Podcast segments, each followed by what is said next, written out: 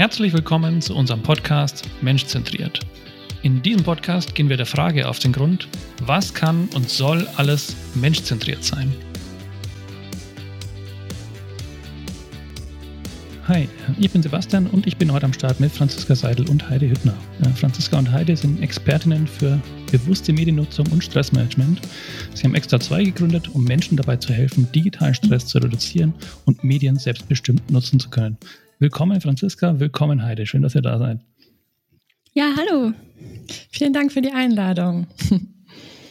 Ja, und wie wir es ähm, am Anfang immer machen, wir stellen erstmal den Bezug her zu unserem, zu unserem Titel Menschzentriert. Wir wollen ja immer aus der, mit der menschzentrierten Brille quasi verschiedene Themen beleuchten. Und äh, so heute auch euer Thema. Und äh, deswegen möchte ich einsteigen mit der Frage, ja, wo kommt es denn her? Wie kommt es denn, dass unsere Medien und auch der Nutzung oft eben genau nicht so menschzentriert ist? Ähm, Franzi, was denkst du dazu? Ähm, ja, vielleicht würde ich da erst äh, einlenken und sagen, ursprünglich äh, sind die Medien eigentlich dafür entwickelt worden, menschzentriert zu sein. Also wenn man mhm. ganz beim Buch anfängt, es sollte Wissen für alle möglichen Menschen äh, zugänglich gemacht worden oder werden.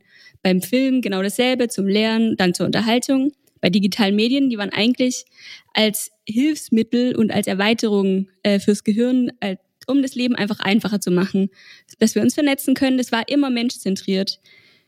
Was jetzt in unserer ja, kapitalistischen Gesellschaft passiert ist, dass man einen riesen Markt entdeckt hat und sozusagen plötzlich die digitalen Medien oder eigentlich alle Medien eher dazu verwendet wurden, äh, ja, wie kann ich möglichst viel Profit daraus ziehen? Und dabei ist sozusagen die Menschzentrierung in den Hintergrund gerückt.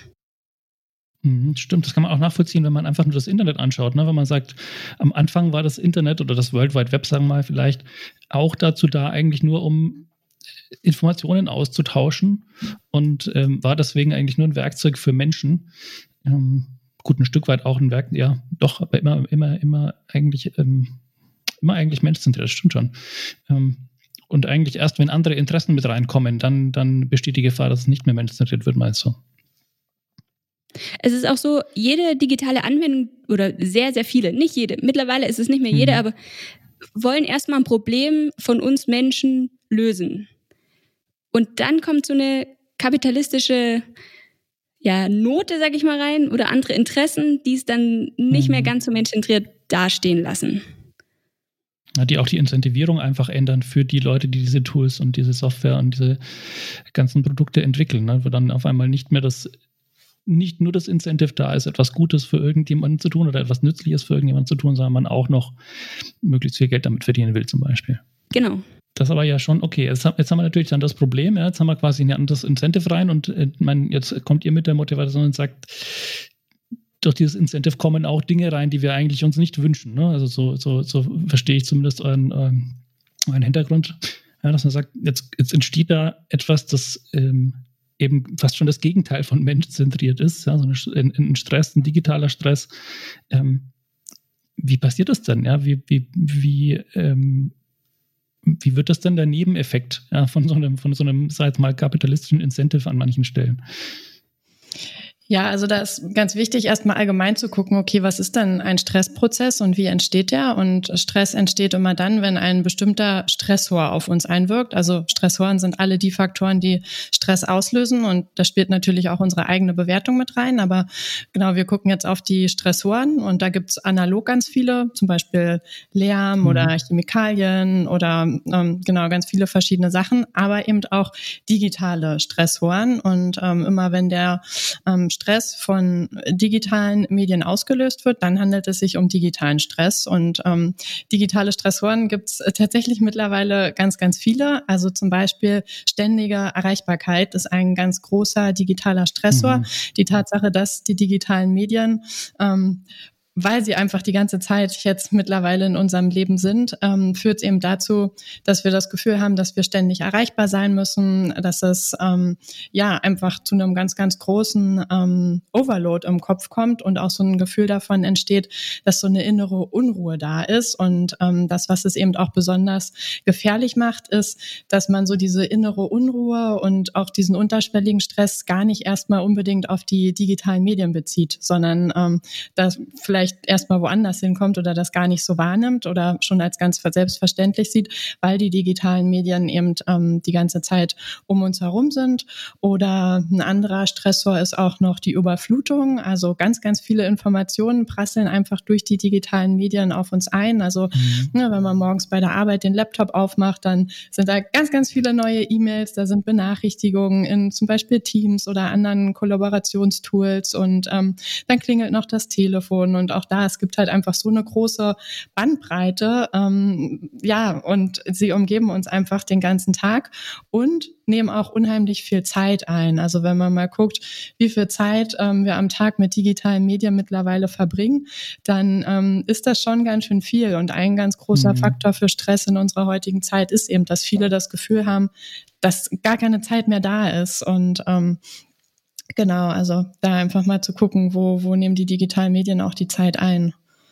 Ja, wenn ich jetzt aber natürlich dieses Beispiel nehme, du sagst, ich komme morgens, äh, mache mich an die Arbeit, äh, setze mich an meinen Rechner und das sind ganz viele äh, Nachrichten. Das ist ja was, was ich jetzt oft eher als, äh, also im, im Vergleich zu dem Distress, dem, dem, dem schlechten Stress, eher als Eustress bezeichnen würde, als den positiven, ähm, den positiven Stress, wo ich merke, oh, da, da geht was voran. Ja, da arbeiten auch andere an einem Thema mit mir und schicken mir Nachrichten dazu und wollen was voranbringen.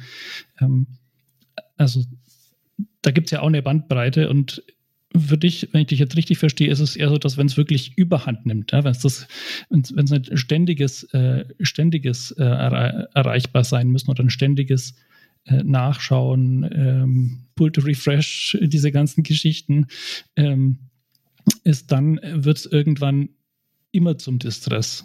Verstehe ich dich da richtig?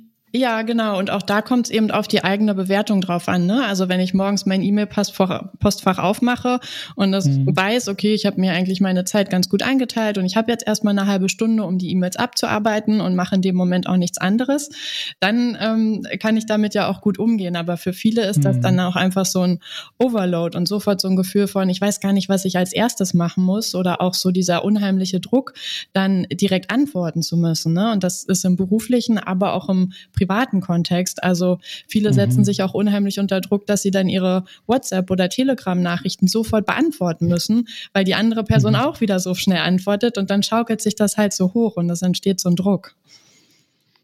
Ja, wenn die anderen schnell antworten, denkt man, man muss auch schnell antworten. Ja, das das, das äh, Gefühl kann ich gut nachvollziehen. ähm, aber ist es dann, also so wie du es beschreibst, äh, liegt mir jetzt nahe, das so zu erklären mit, naja, das, das, dann, dann ist ja meine eigene Haltung gegenüber den digitalen Medien vielleicht das, wo ich schrauben kann. Ja, weil in dem Moment, wo ich dieses reingehe mit, ich habe dieses Gefühl und ich ähm, lasse diesen Druck auch vielleicht von anderen, den sozialen Druck aufbauen, ähm, das ist ein Stück weit meine Haltung gegenüber diesen äh, Dingen, wo ich zumindest vielleicht ansetzen könnte. Ja. Ähm, wenn ich jetzt, äh, was, was man immer hört, ja, und äh, ich, ich glaube, das habt ihr auch, ähm, habt ihr, versucht ihr auch eben als, ähm, das ist nicht der beste Weg, ja, zu, zu, zu, sehen, dieses Thema Digital Detox, ja, weil das ist der naheliegende Weg. Ja. Wenn ich sage, Overload, viel zu viel, dann mache ich einfach mal alles weg. Ja, und ähm, dann ist hoffentlich besser. Und worauf ich jetzt gerade hinaus wollte mit dem Thema meine eigene Haltung ist, da hilft ja der digitale Detox nichts, wenn ich dann wieder zurückkomme und dann sind halt dafür dann dreimal so viele E-Mails wie vorher. ähm, also ist, ist das, ein, ist das was, was man machen kann, sollte, ausprobieren sollte, so ein Digital Detox oder ähm, seht ihr das als schlechte Lösung? Naja, also ich frage mal ähm, ganz provo provokant daneben. Also wenn wir jetzt so sagen, wir schalten ähm, die digitalen Medien aus und machen jetzt alle nächste Woche mal Digital Detox, wie viele von uns können dann noch arbeiten? Mhm. Ja, ja, der, genau. Also, also, bei einer komplett Remote-Firma äh, rennst du da natürlich offene Türen ein. Da, ähm, bei uns passiert dann gar nichts mehr. Ja. Genau, und also von daher, klar, das kann mal hilfreich sein, das vielleicht zwei, drei Tage zu machen, um für sich mhm. diesen Effekt zu spüren, wie viel, wie groß der Einfluss der digitalen Medien in dem eigenen Leben überhaupt ist. Aber es mhm. ist halt absolut nicht alltagstauglich und ähm, arbeitsfähig. Und ähm, deshalb, also das ist auch überhaupt nicht der Ansatz, ähm, den wir fahren, denn ähm, Digital Detox ja, also wie gesagt, es ist einfach nicht alltagstauglich und die digitalen mhm. Medien bringen ja auch viele Vorteile und die wollen wir ja auch nutzen, auch gerade im Arbeitskontext. Und ähm, deshalb ist unser Ansatz eben eine selbstbestimmte Nutzung, wo es eben darum geht, ähm, dass man selbst entscheidet, welche digitalen Medien, wie lange und wann und wofür man die nutzt. Ja, und wenn ich das jetzt wieder auf die Arbeit beziehe, dass ich mhm. mir halt also selbstbestimmt dann sage, okay, ich mache morgens das E-Mail-Postfach auf und nehme mir erstmal 30 Minuten, um die E-Mails zu machen. Und dann kommt der nächste Schritt ähm, und eben die eigene Mediennutzung wirklich zu hinterfragen, auch so ein bisschen unter der Frage, nutzt du die Medien oder nutzen die Medien eigentlich dich? Mhm. Ja, also ich kann das tatsächlich, also ich habe äh, vor ein paar Jahren aufgehört, Twitter zu nutzen. Ja, mhm. ähm, weil ich gemerkt habe, was das für, einen, äh, für eine Zeit einnimmt. Und dann war, das war so ein bisschen mein Digital Detox, ja, weil ich einfach wirklich beschlossen habe, ich höre da komplett auf damit. Aber es ist halt nur für ein Tool und nicht für, ähm, nicht für alle Tools oder ähm, für, für die Geräte an sich, weil die sind ja trotzdem noch nützlich. Ja? Ich kann mit meinem Smartphone noch sehr viele Dinge tun, wenn ich nicht mehr Twitter damit mache. Äh, geht das so in die Richtung, was du meinst? Ja, also beziehungsweise auch, also dann wäre gar nicht der Ansatz zu sagen, ne, wenn, wenn du jetzt eigentlich auch noch Lust auf Twitter hast, gar nicht unbedingt mhm. zu sagen, okay, ich streich's komplett aus oder du streichst es komplett aus deinem Leben raus, sondern zu sagen, okay, ne, du bestimmst selbst, wann du es nutzt. Es gibt vielleicht ein Zeitlimit oder du setzt dir eine tägliche Begrenzung dafür ähm, und guckst dann halt, dass sich dieser Automatismus, also das ist ja häufig auch das, was gerade so mit ähm, ne, auch Instagram und Twitter und so passiert, dass mhm. du hast einen Moment Pause, ziehst das Handy aus der Tasche und scrollst halt ganz automatisch durch. Und bei der selbstbestimmten Mediennutzung geht es dann darum, eben dahin zu kommen, zu sagen, okay, ich möchte jetzt äh, Twitter oder Instagram nutzen aus dem und dem Grund und mach das jetzt 15 Minuten und das ist mein Zeitfenster dafür. Und danach ist es dann aber auch okay, wenn es, also dann, wenn die 15 Minuten um sind, so. Aber da habe ich ja trotzdem noch den Reflex, ähm, also die, dieser, dieser Pausenreflex, den wir, glaube ich, uns oder sehr viele von uns sich antrainiert haben, sondern ich habe zwei Minuten nichts zu tun, also ziehe ich mein Smartphone raus und schaue, was mhm. so in der Welt passiert. Ähm, der geht ja davon nicht weg, bloß weil ich mal entschieden habe, dass ich äh, nur 15 Minuten am Tag Twitter nutze. Deswegen mache ich es ja dann vielleicht trotzdem länger. Also ich, äh, wie, wie kriege ich das gemanagt? Also, ne, ich meine auch da wieder, wenn du, also wenn es dann nicht Twitter ist, dann ist es danach halt eine andere App. Mhm. Und also geht es halt auch darum, die Selbstbestimmung zurückzubekommen. Und das ist natürlich kein Prozess, der von heute auf morgen ähm, passiert. Aber ähm, wenn man sich mit dem Thema beschäftigt und anfängt, das selber zu hinterfragen und vielen hilft einfach schon, wirklich mal so ein paar Situationen sich vor Augen zu führen, um, um dann eben in der Situation ähm, das zu durchbrechen und äh, diese Automatismen ähm, zu durchbrechen und auch einfach zu gucken, okay, was kann ich mir vielleicht für andere Routinen ähm, dafür angewöhnen. Ne? Für mhm. viele ist es zum Beispiel auch so vor dem Schlafengehen im Bett nochmal durch ähm, die durchs Handy scrollen und dann zu überlegen, okay, was kann ich denn stattdessen machen, ähm, ja. um da einfach einen Ersatz zu finden, weil einfach weglassen funktioniert halt nicht, sondern es braucht einen Ersatz. Und ähm, ja, genau, also das würde da dann zum Beispiel helfen. Mhm. Was du jetzt beschreibst, sind natürlich alles Dinge, wo ich selber aktiv werden muss. Ne? Also das ist so ein, das macht niemand für mich. Ich muss, äh, sehr, also es ist auch, glaube ich, ein, ein, Wort, das er sehr oft verwendet, das selbstbestimmt. Ja, das ist, ähm, das ist aber schon auch, äh, deswegen bin ich auch erstmal in der Verantwortung, mich selbst drum zu kümmern. Also jetzt nicht so, ich muss da immer an den Klimawandel denken, ja, weil äh, da, da gibt es dieses, äh, dieses Narrativ, ähm, verbreitet von den großen äh, Schädigern, von den großen Unternehmen, die sagen, ja, ja, das liegt alles bei den Konsumenten. Ja, wenn die nur die richtigen Entscheidungen treffen, dann passt schon alles. Also die ziehen sich da selber quasi aus der Verantwortung raus. Und das schmeckt mir natürlich sehr schlecht. So im, im, im Kontext Klimawandel finde ich das wirklich sehr schädlich, weil tatsächlich die Unternehmen sehr viel tun könnten. Und deswegen habe ich so einen, so einen, so einen Beißreflex. Also, wenn, äh, da ist ein Problem, äh, kümmert sich jeder selber drum. Ähm, tja, warum muss ich denn selber anpacken? Ja, warum kann ich nicht einfach, äh, warum können nicht einfach sag mal, die Hersteller von den Geräten und von, dieser, äh, von den Produkten ähm, das für uns lösen? Ähm, da ist es oft auch so, wir werden eigentlich ja regelmäßig mal mit der Frage konfrontiert, müssen wir dann nicht bei den Unternehmen, auch wenn es mhm. jetzt im Arbeitskontext ansetzen, muss es nicht auf oberer Ebene an den Strukturen angesetzt werden? ja, sind wir auf jeden Fall auch der Meinung. Ähm, nichtsdestotrotz sind wir eine demokratische Gesellschaft, wo jedes Individuum meine Verantwortung übernehmen muss, damit es funktioniert.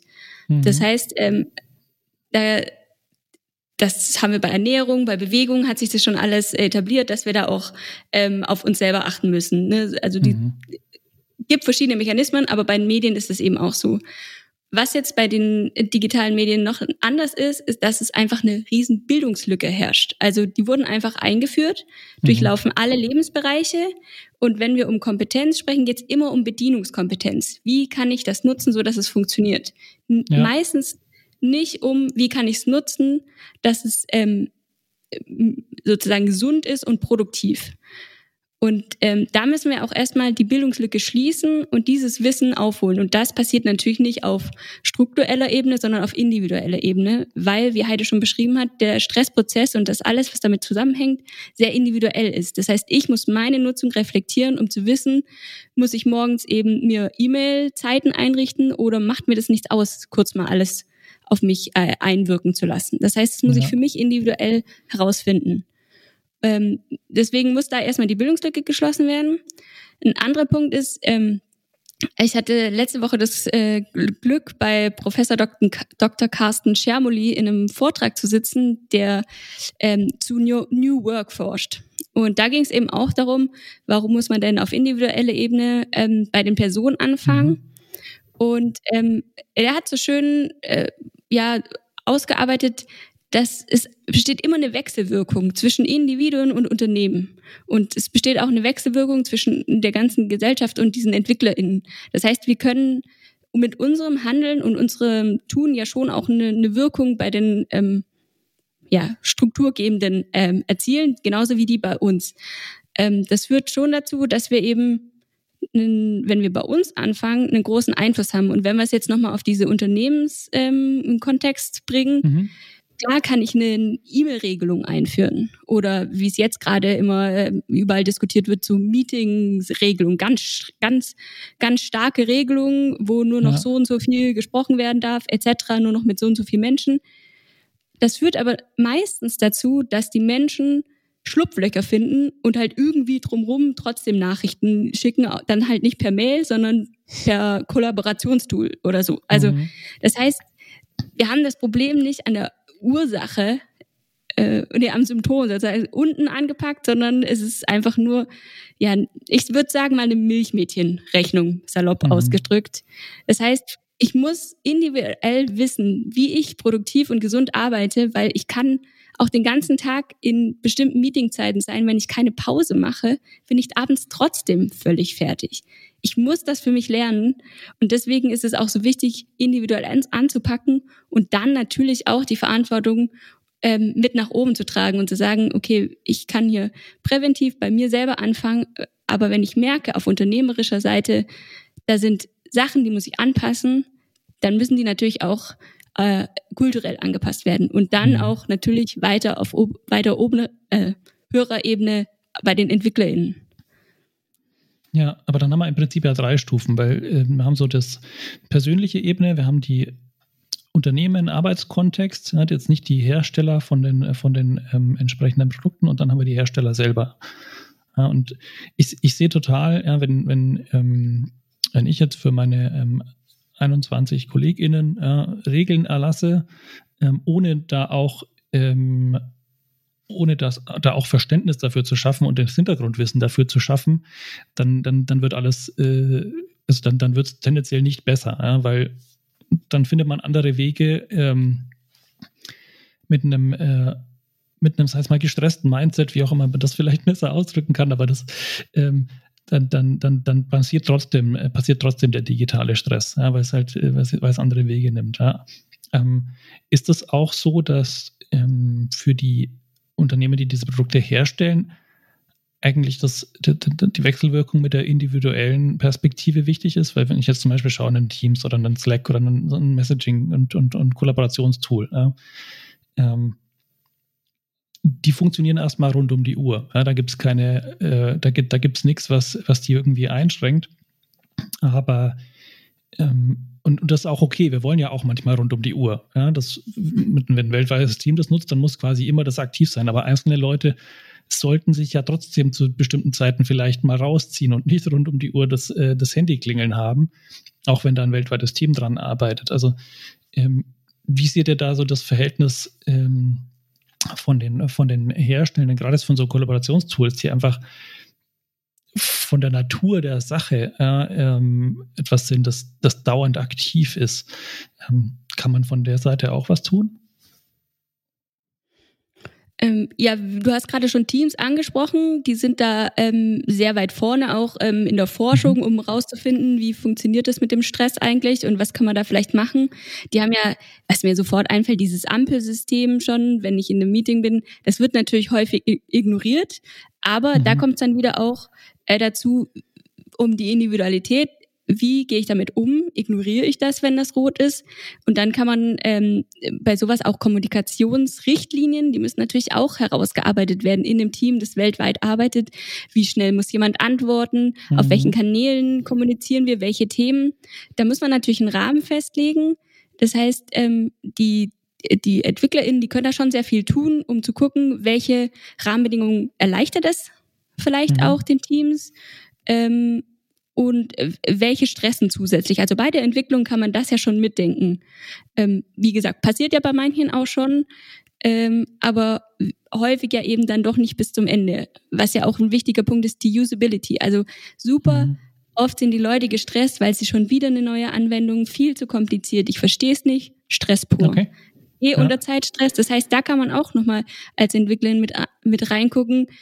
Ist das wirklich einfach? Kann das jeder, jede verstehen? Muss man sich wieder komplett neu eindenken oder setzt das an dem Tool irgendwie an, dass die schon kennen? Sowas ähm, kann auch viel Stress rausnehmen. Jetzt mhm. ähm, mal unabhängig von, von Benachrichtigung oder ständiger Erreichbarkeit. Das ist aber ein, äh, tatsächlich ein spannender Punkt, weil ich das, also ich, ich habe immer gedacht, das ist nur bei uns im Team, dass wir eine gewisse Toolmüdigkeit entwickelt haben. Ja, ich weiß nicht, ob das, also das ist ein Begriff, den wir, wir so für uns erfunden haben. Ich sehe euch beide Kopfschütteln. Ähm, für die HörerInnen. Ähm, also Toolmüdigkeit ist offensichtlich nichts äh, Besonderes und ähm, das heißt ja dann wiederum, dass jedes Tool, das ähm, im digitalen Feld eingesetzt wird, äh, ob im professionellen oder im privaten Umfeld, ähm, ein Stück weit Stress reduzieren kann, wenn es besser benutzbar ist. Höre ich das da richtig raus? Äh, ganz genau richtig. Also es gibt eine spannende Studie, Preditech heißt die, zum Thema gesund digitales Arbeiten. Und da wurde auch rausgefunden, mhm. je mehr Tools gleichzeitig verwendet werden, desto höher das Stresslevel. Ähm, und da kann man ja schon gucken, mhm. wenn die wenigstens weniger, ist da manchmal mehr. Das heißt, ähm, muss es wirklich jeden Schnickschnack haben, auch dieses Tool, oder reicht die wesentliche mhm. Kompeten äh, oder wesentliche Funktion, die jetzt meine NutzerInnen brauchen? Ähm, und muss es wirklich 15 äh, Tools oder können vielleicht drei Tools das auch abbilden, sodass ich mich nur in drei Tools einfinden muss, die dann aber auch wirklich richtig kann und die dann auch richtig nutzen, weil sehr viele Tools haben so viele schöne Funktionen, die aber nie jemand nutzt, weil, weil sie einfach nicht nicht die Zeit hat, da reinzusteigen. Und da ja. haben wir auch den Generationskonflikt. Manche sind da schneller drin, die nutzen das dann, andere kommen da nicht, da kommen da noch ganz andere Stressoren mit rein, ähm, weil manche das nutzen und manche nicht. So, da, mhm. Eigentlich sollte ein Team alle das oder überwiegend dieselben Tools nutzen, damit es sehr erfolgreich eingesetzt werden kann.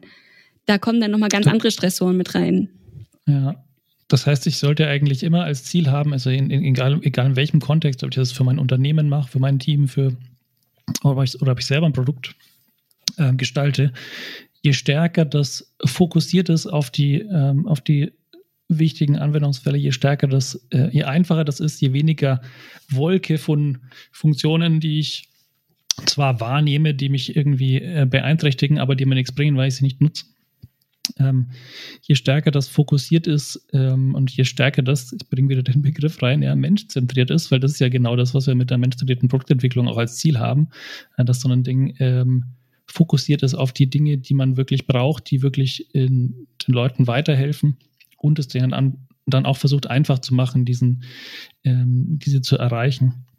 Ähm, das heißt, ähm, also ich, ich höre jetzt da einfach einen Appell raus, ja, auf mehr menschzentrierte Produkte und natürlich auch ein Stück weit dieses, diese Kombination von Produkten, ja, dass man sagt, auch nicht zu viele lieber fokussieren auf das, äh, auf das, was wirklich, woraus wirklich ankommt. Ja, ganz genau. Und vor allem auch, wenn ich die Komponente in die Entwicklung mit reinbringe, mir einfach mal zu überlegen, was mhm. könnte davon jetzt stressen? Alle, alle möglichen Generationen, alle möglichen Beschäftigten, die damit vielleicht zu tun haben. Und das dann vielleicht zu reduzieren, dann habe ich ja eine mhm. Supermenschzentrierung drin, obwohl es ja auch um diese Problemlösung geht. Und was ähm, dann vielleicht auch noch ein weiterer Appell sein könnte, wie, wie kann ich das sozusagen an die Beschäftigten oder die Nutzenden so transportieren, dass sie eben alle das nutzen können oder sich auch trauen, andere zu fragen. Mhm. Also im, im, Team ist das ja häufig so, ja, ich, äh, die Menschen lehnen das ab, aber man kommt nicht so richtig dahinter. Warum? Ja, ja weil man halt irgendwie nicht sich zurechtfindet. Und das könnte man damit ja auch aufbrechen.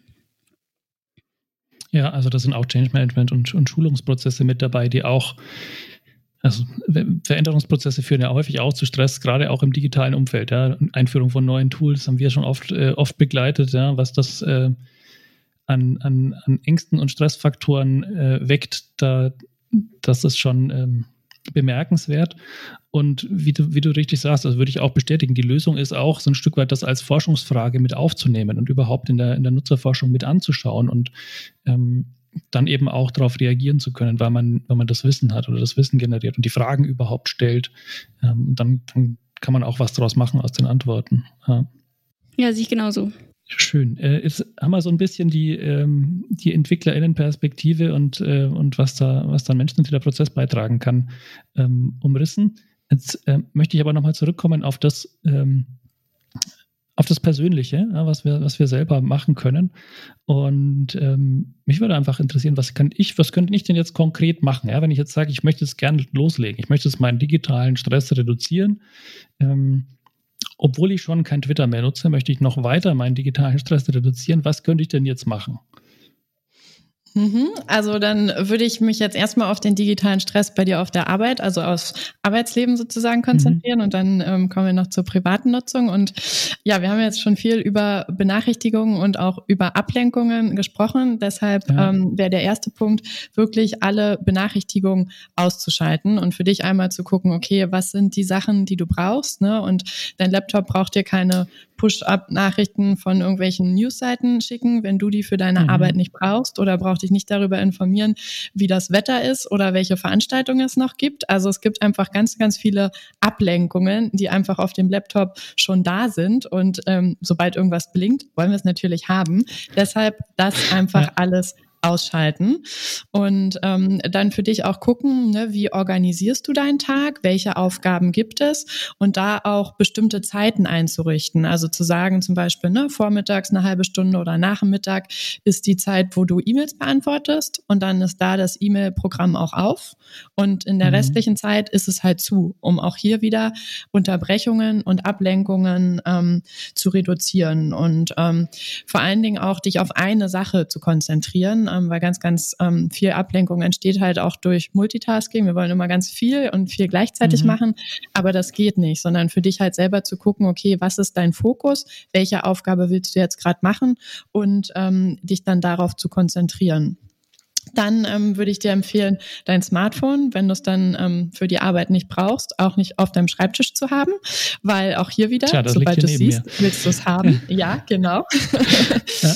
ähm, und auch da eben zu gucken, ne, Trennung vom beruflichen und privaten, möglichst auch bei mhm. den Geräten, ähm, denn viele arbeiten jetzt ja auch im Homeoffice und das macht halt auch, dass es verschwimmt und dass du da für dich halt eine klare Grenze ziehen kannst. Okay, jetzt ist mhm. die berufliche Trennung, jetzt klappe ich den Laptop zu, jetzt packe ich das Smartphone zur Seite, das berufliche und jetzt ist halt Freizeit, ähm, dass das nicht verschwimmt, weil sonst ist der Kopf auch wieder die ganze Zeit ähm, irgendwie mit diesem Overload und den ganzen Informationen beschäftigt. Ja. Ähm, deshalb sind da eben ähm, ganz klare Grenzen wichtig. Und ähm, was auch noch ähm, ja ein wichtiger Punkt ist beim digitalen Arbeiten sind Pausen. Ähm, mhm. Ich weiß nicht, ob dir das selber vielleicht auch schon aufgefallen ist. Also digitales Arbeiten ist auch unglaublich anstrengend. Ähm, es können die Augen tränen oder rot werden, ne? die Muskeln können verspannen und ähm, ja. gerade wenn man im Homeoffice ist, gehen halt einfach so automatische Pausen von, ich gehe mal in die Küche mir einen Kaffee kochen und habe irgendwie einen kleinen Schnack, ähm, die gehen halt verloren. Und was da halt helfen kann, ist dir einen Wecker zu stellen und für dich eine eigene Pausenroutine zu etablieren, wo halt auch nicht wieder der erste Griff das Smartphone ist, sondern vielleicht mal aus dem Fenster guckst, ne, frische Luft schnappst. Und das sind mhm. Sachen, ähm, die klingen manchmal so banal, aber die gehen halt in einem sehr vollen digitalen Arbeitsalltag doch häufig verloren. Und ähm, ja, man vergisst genau, einfach, wenn man keinen Wecker stellt, ne, sag ich jetzt mal. Ja, aber jetzt, und, äh, jetzt äh, hast du viele, äh, viele Themen aufgemacht. Ich möchte nochmal auf ein, was du als erstes gesagt hast, zurückkommen. Das hört sich so ein bisschen an wie der Marie Kondo Approach äh, zu Benachrichtigungen. Also ich schalte erstmal alle aus. Standardmäßig sind sie mal weg. Ja, und, äh, und, dann, und dann schalte ich sie nur wieder ein, ähm, wenn sie die, die Frage, das ist Spark Joy mit äh, Ja beantworten. Also mit anderen Worten, wenn sie mir wirklich weiterhelfen. Ähm, ist das korrekt zusammengefasst oder ist das Sinn, wäre wär das sinnvoll so? Ja, auf jeden Fall. Und halt, also ne, ganz über dem steht natürlich auch für dich selber zu gucken, was, was stresst dich dann an deiner, ähm, an, an mhm. den digitalen Medien, was genau löst da bei dir Stress aus? Und ähm, genau, weil es gibt halt, also es gibt Tipps und Tools, die passen für viele, aber es ist schon mhm. auch immer einfach ein individuelles Herangehen und ähm, genau für dich dann zu gucken, okay, einfach erstmal alle ausstellen und vielleicht ähm, ja Schritt für Schritt wieder anzustellen oder dann zu merken, mhm. okay, ne, Kalender, klar, ähm, wäre vielleicht gut, wenn der auch immer noch Benachrichtigungen schickt, um den Termin nicht zu verpassen. Ähm, aber alles andere kann ruhig erstmal aus. Da kann man schon sehr viel kritischer sein, ja. Verstehe. Äh, ja, und also mhm. gerade das mit dem kritisch, also das ist halt, also das merken wir auch vielen in unseren Workshops, es ist halt unheimlich schwer, das erstmal selber zu merken, weil wir sind halt mhm. so daran gewöhnt, ähm, so, ne, also zum Beispiel, wenn wir auch sagen, ja, geben, also um diese Unabhängigkeit vom Smartphone wiederherzustellen, geh doch mal in der Mittagspause eine Runde spazieren ohne Smartphone. So, wann bist du das letzte Mal ohne Smartphone aus dem Haus gegangen? Und da sind teilweise Leute dabei, die sagen so, ich gehe doch nicht ohne mein Smartphone aus dem Haus. So. Ähm, mhm. ne? Und da dann einfach, also brauchst ein, mal einen Blick von außen, ähm, um das auch für sich selber zu merken, wie groß da die Abhängigkeit auch ist einfach.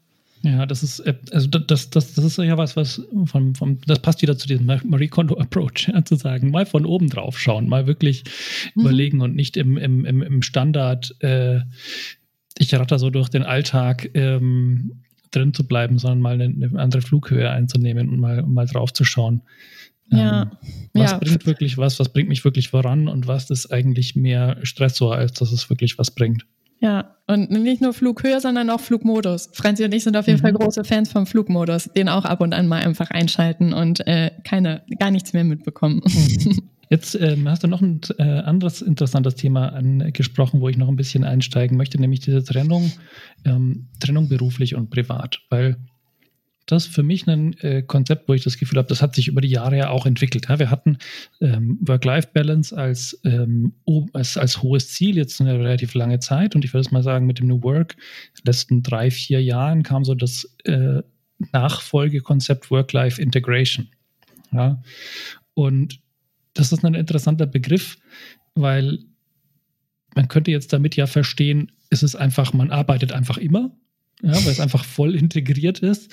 Ähm, ich würde ähm, sehen als Ziel, dass man, ähm, dass die Arbeit eben nicht mehr zwangsläufig harte Mauern haben muss zum privaten Leben. Also da muss keine, keine Mauer dazwischen sein, wie sie ähm, jetzt in Zeiten von viel Remote Office und Home Office ähm, eben oft nicht mehr da ist, weil man nicht mehr fährt oder irgendwo hingeht, anders physikalisch. Ähm, aber man will ja trotzdem als Ziel eine, ich sage jetzt mal, eine friedliche Koexistenz. Ne? Das soll sich so umeinander weben und zusammenpassen. Und ähm, das führt zum Beispiel bei mir dazu, dass ich über den Tag hinweg äh, viele Arbeitsphasen und private Phasen habe zwischendrin. Also sich das einfach verwebt. Ja, dann holt man mal die Kinder ab ähm, oder man äh, fährt irgendwo hin, muss irgendwas tun, geht noch zu, kurz einkaufen, solange die Geschäfte noch offen haben und danach arbeitet man nochmal zum Beispiel. Ja. Und das macht jetzt ja doch schwerer, sage ich mal, das äh, zu managen, oder? Wie seht ihr das? Also ähm, es ist ja eigentlich, es ist, was du beschrieben hast, ist ja eine Erleichterung, ne? wenn du das dann zwischendrin mhm. die Kinder abholen kannst, wenn du das äh, so gestalten kannst. Das hat ja auch was mit Selbstbestimmung zu tun und das ist ja wiederum stressreduzierend, wenn ich selber meinen Tag bestimmen kann, wann ich was wie machen kann. Wir haben ja auch verschiedene Produkt Produktivitätswellen über den Tag verteilt. Wenn ich weiß, ja. vormittags bin ich sehr produktiv, dann mache ich eher das, nachmittags habe ich ein Tief, dann mache ich was Privates, sage ich mal, wo ich nicht so viel kognitive ähm, Anstrengung brauche. Das ist ja mhm. eher positiv. Das Problem ist, wenn wir dann andauernd in diesem, ich muss abrufbar sein, in diesem Arbeitsmodus bleiben oder ähm, mhm. auch während dem Arbeiten immer denken, okay, vielleicht ich muss gleich meine Kinder abholen oder äh, Hans ist krank etc. Also wenn diese ich im Supermarkt Trennung beim Einkaufen mental, dauernd mein Smartphone checke und denke, oh, vielleicht braucht jetzt jemand irgendwas. Genau, vielleicht kommt gleich die Mail. Das, das ist eben die Schwierigkeit daran und dass wir mhm. viel, viel größere Schwierigkeiten haben, wirklich abzuschalten. Also mental uns von der Arbeit oder von diesen privaten Themen abzugrenzen. Das ist hier die größte Schwierigkeit und je, wir brauchen einfach eine gewisse Regenerationszeit, um unsere Akkus wieder aufzutanken. Das heißt, wenn wir nicht aufhören zu arbeiten mental, dann verkürzen mhm. wir die ganze Zeit unsere Regenerationszeit wir werden, also das führt einfach zur Ausgebranntheit. Schleichend, aber es führt dazu. Das mhm. heißt, wir müssen einen Weg finden, mental die Grenzen zu ziehen auf beiden Seiten. Ähm, und das ist eben eine Herausforderung, die jetzt durch das Homeoffice noch größer wird, aber da können wir mhm. einfach auch uns ähm, Strategien an die Hand nehmen, wie zum Beispiel, wenn ich abends fertig bin, kompletten Schreibtisch aufräumen, falls der im Sichtfeld ist, alles ausstellen, also Smartphone nur noch privat nutzen. Und da muss man mhm. schon eine kleine Selbstdisziplin an, an den Tag legen, damit man dann nicht sagt, ja, die Mail gucke ich jetzt noch an. Weil wenn man es wirklich macht, dann ist das Thema drin. Ja, dann kann ich ja doch noch mal kurz antworten. Oder man hat, ja. man denkt wieder drüber nach, über das Problem. Das heißt, da ist es wirklich wichtig, das nicht mehr mitzubekommen. Und das geht dann nur durch diese Grenze. Ähm, genauso wie wenn ich eben in einem Meeting sitze, dann brauche ich nicht wissen, ob meine Tante Gerda jetzt am Samstag Geburtstag feiert. Weil dann denke ich drüber nach, was schenke ich der denn? Also mhm. das funktioniert auf beiden Ebenen. Das, da da hilft es schon, nicht unbedingt über den Tag verteilt äh, oder nicht, ne, nicht über den Tag verteilt direkt erst acht Stunden arbeiten und dann mache ich was anderes, sondern halt die Themen für sich zu bearbeiten und da eine mentale Grenze zu ziehen. Da wirklich beim anderen Thema zu sein. Das hat auch ein bisschen einen Achtsamkeitsansatz. Bin ich achtsam bei dem, was ich gerade mache, oder bin ich mit meinem Kopf überall anders? Ja, das heißt, das, das Problem ist eigentlich, oder ein, ein, ein großer Teil des Problems ist eigentlich, dass es immer alles auf einmal gleichzeitig so. Ja, in dem Moment, wo ich ähm, an der Arbeit bin und zum, schon mal zum Beispiel alle privaten Sachen ausgeklammert habe, keine private Benachrichtigung kriege und so weiter, dann ist schon mal viel gewonnen und umgekehrt auch, ja, wenn ich im, ähm, im, im Privaten keine Firmen- oder be, ähm, berufsbezogenen Benachrichtigungen mehr kriege, ähm, dann ist schon mal viel erreicht, wenn ich dich da richtig verstehe, oder? Genau, genau das ist der Punkt. Und da kommen jetzt, äh, höre ich jetzt äh, die ganzen ähm, Eltern, die kleine Kinder haben, wo vielleicht die Kita anruft, mhm. ähm, die sagen, ja, aber ich muss immer erreichbar sein. Stimmt. Dann kann man genau diese eine Nummer von der Kita oder ja. diese eine Nummer von der Schule freischalten und alles andere ist aus. Das heißt nicht, dass ich dann deswegen mein Handy anlassen muss, sondern ich habe eine Nummer freigestellt. Wenn ein Notfall ist, dann könnt ihr mich erreichen und alles andere kriege ich in dem Moment nicht mit. Und da kann mhm. man sich schon, das sind ja diese Tools ja auch super clever. Die bieten das ja alles an. Ich muss es ja nur annehmen. Ähm, ja, aber ich muss auch, also ich muss schon auch mich damit beschäftigen. Ne? Also es ist schon auch, das mal einmal für sich zu konfigurieren, da würde ich jetzt mal, also da habe ich schon viel Zeit investiert und wenn ich jetzt das nochmal besser machen will, dann brauche ich bestimmt nochmal einen Tag oder so, mich da hinzusetzen und das ordentlich zu machen. Oder wie schätzt ihr das ein? Also wie, wie ist das da auch? Ich meine, dass ich das hinkriege, ist jetzt kein großes Wunder, ja. Ich bin mit diesen Geräten, äh, ich habe die mitbegleitet, seit sie, seit sie erfunden wurden, äh, äh, seit sie erfunden wurden. Aber ähm, dann ist es ja dann auch wieder eine Bedienkompetenz an vielen Stellen, oder? Manche Leute wissen ja gar nicht, dass das geht, oder? Wie ist das, wie ist da eure Erfahrung? Einerseits eine Bedienkompetenz und andererseits auch würde bei diesem Thema Bildungslücke. Mhm. Ich weiß erstens, also ich weiß erstens gar nicht, was es alles gibt. Ich weiß gar nicht, dass es, dass so notwendig ist, das einzustellen. Ähm, mhm. Und ähm, was, was vielleicht auch wichtig ist an dieser Stelle noch zu betonen, wir, wir können nicht für alles was. Also wir, wir sind, wir werden da schon auch manipuliert und da ist ein bisschen Medienwissen dahinter. Also wie mhm. funktioniert eigentlich, warum bin ich oft stundenlang in Social Media, obwohl ich nur kurz rein wollte, was passiert da mit unserem Gehirn, welcher Dopaminausstoß. Ähm, haben wir alle schon gehört, dass da irgendwelche Mechanismen am ähm, Zuge sind. Und ja. das, das heißt, da reicht nicht einfach nur eine Bedienung, sondern wir müssen da wirklich eine Bildungslücke sch schließen.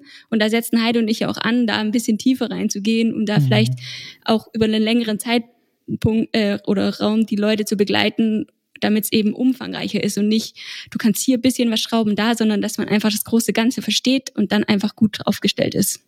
Ja, der, der, der Tipp, wie man jetzt Benachrichtigungen von einem konkreten Tool abstellt, ist nicht sonderlich hilfreich, wenn ich das nicht eingebettet habe in, wo will ich denn hin und wie will ich denn leben. Ja. Ja, und es braucht halt auch einfach Zeit, so, ne? Also das ist auch das, was wir auch in unseren Workshops sagen und immer vermitteln. Also es gibt viele kleine Tipps und Tricks, die man auch sehr schnell umsetzen kann, wie zum Beispiel jetzt Benachrichtigungen auszuschalten. Aber es braucht halt dann trotzdem Zeit zu merken, was macht das dann für einen Unterschied und was hat denn das für eine mhm. Auswirkung auf meine Arbeit und auf meine Fokussierung und sich die Zeit halt auch selber zu nehmen, weil auch hier wieder ne, wichtig ist, dass wir nicht irgendwas überstülpen, sondern dass das halt auch einfach zu den Personen passt und die dann wirklich für sich selber auch die Erfahrung machen, ah ja, es funktioniert, weil nur dann hält man es ja auch durch, weil sonst hat es halt den Effekt so, ne, ich leg mir heute irgendwie 20 mhm. neue Gewohnheiten zu und in drei Wochen ist halt keine mehr davon da. Ähm, und wir wollen halt schon eine nachhaltige positive Veränderung bewirken und ähm, die braucht halt einfach ein bisschen Zeit. Ja, das kann ich, kann ich auch gut nachvollziehen, weil wir das im Team auch immer wieder haben und ich merke auch immer, wenn ich mit Leuten aus meinem Team spreche, da ist einfach jede Konfiguration anders. Jeder hat seine Tools unterschiedlich und anders eingestellt und ähm, das, das ist einfach was sehr, sehr individuelles, auf jeden Fall. Gut, jetzt glaube ich, haben wir einen sehr äh, großen Rundumschlag äh, geschafft und ich wüsste jetzt gar nicht, welchen Aspekt wir noch äh, übersehen haben. Fällt euch noch ein Aspekt ein, wo ihr sagt, oh, da müssten wir aber schon noch, äh, noch mal äh, einen kurzen Blick drauf werfen? Fällt mir jetzt so eigentlich auch nichts ein. Also wir haben echt, äh, echt viel viel angeschaut. Mhm. Was da vielleicht auch nochmal ähm, so kurz gesagt super wichtig ist, wenn man das Thema einfach angehen will, auch erstmal die Analyse, die Reflexion, wie nutze ich es eigentlich mhm. und wie geht's mir damit. Wenn ich nämlich zufrieden bin, dann ist ja auch, auch alles gut. Dann muss ich ja auch nichts verändern. Wir treffen nur sehr selten Menschen, die wirklich komplett zufrieden sind mit ja. ihrer Mediennutzung. Und das, und das sehr häufig auch, wie Heide ganz am Anfang ähm, erzählt hat, die Verbindung noch gar nicht gezogen wird. Und mhm. dann häufig möchte man auch nicht unbedingt genau wissen. Also Heide hat heute Morgen ein Gespräch, wo es darum ging, ähm, die, die, die Smartphone, wir machen in unseren Schulungen und Workshops auf einen Smartphone-Check, wie denn mhm. eigentlich die Nutzung aussieht. Oh Gott, das will ich ja gar nicht wissen. Genau. Also sich da auch vielleicht mal diesem Schmerz, der dann kommt, zu stellen, das mhm. anzugucken und dann zu sagen, okay, da möchte ich eine Veränderung reinbringen ich gehe das Thema an und dann eben mit diesem ganzen Medienwissen und Strategien das anzugehen und dann über einen längeren Zeitraum einfach super viele verschiedene Strategien auszuprobieren und die, die funktionieren, einfach behalten und die nicht funktionieren, ehrlich gesagt auch einfach mal wieder über Bord werfen. Weil mhm. wir sind auch sehr groß da drin, ganz viele Sachen einfach anzunehmen und zu machen, ohne sie nach ein paar Monaten vielleicht auch zu hinterfragen, erleichtern sie denn wirklich mein Leben oder bringen sie noch eine neue Stressbelastung mit? So, das muss, darf man auch einfach mal äh, anpassen, wenn es ja. nicht passt. Und dann, äh, also merken wir halt schon über den Zeitraum von unsere Schulungen gehen meistens sechs bis, also drei Monate bis sechs Monate. Da kannst du so einen richtigen Bogen feststellen. Am Anfang dieses, oh, aha, so ist es. Dann dieses, ah, so, diese Mechanismen. Und dann am Ende, ah, krass, ich habe mein Smartphone vergessen. Wie kommt das denn? So. Also ja. du hast da wirklich diese Veränderung und das dauert halt ein bisschen und das, diese Zeit sich auch einzugestehen. Das äh, finde ich einen sehr schönen Abschluss, äh, Franzi, vielen Dank, weil ähm, das ist einfach dieses, dieses immer wieder mal reflektieren, immer mal wieder zurückblicken und auch dann das, dieses unangenehme Gefühl dann auch mal passieren zu lassen, das ist äh, auf jeden Fall viel wert. Das kann ich auch, äh, kann ich auch auf jeden Fall aus eigener Erfahrung bestätigen. Von daher finde ich das einen sehr charmanten Gedanken zum Abschluss von dieser Podcast-Episode. Ähm, vielen Dank, vielen Dank, äh, Heide. Vielen Dank, Franzi. Schön, dass ihr dabei wart. Und äh, damit sind wir äh, raus für heute. Und äh, liebe Hörerinnen, macht's gut. Vielen Dank für die Einladung. Ja, vielen Dank. Tschüssi. Schön, dass ihr heute bei unserem Podcast Menschzentriert dabei wart. Welche Themen rund um Menschzentrierung interessieren euch noch? Wen sollten wir unbedingt mal einladen? Schreibt uns gerne an menschzentriert.interfacewerk.de oder auf LinkedIn. Links zu den Profilen findet ihr in der Beschreibung.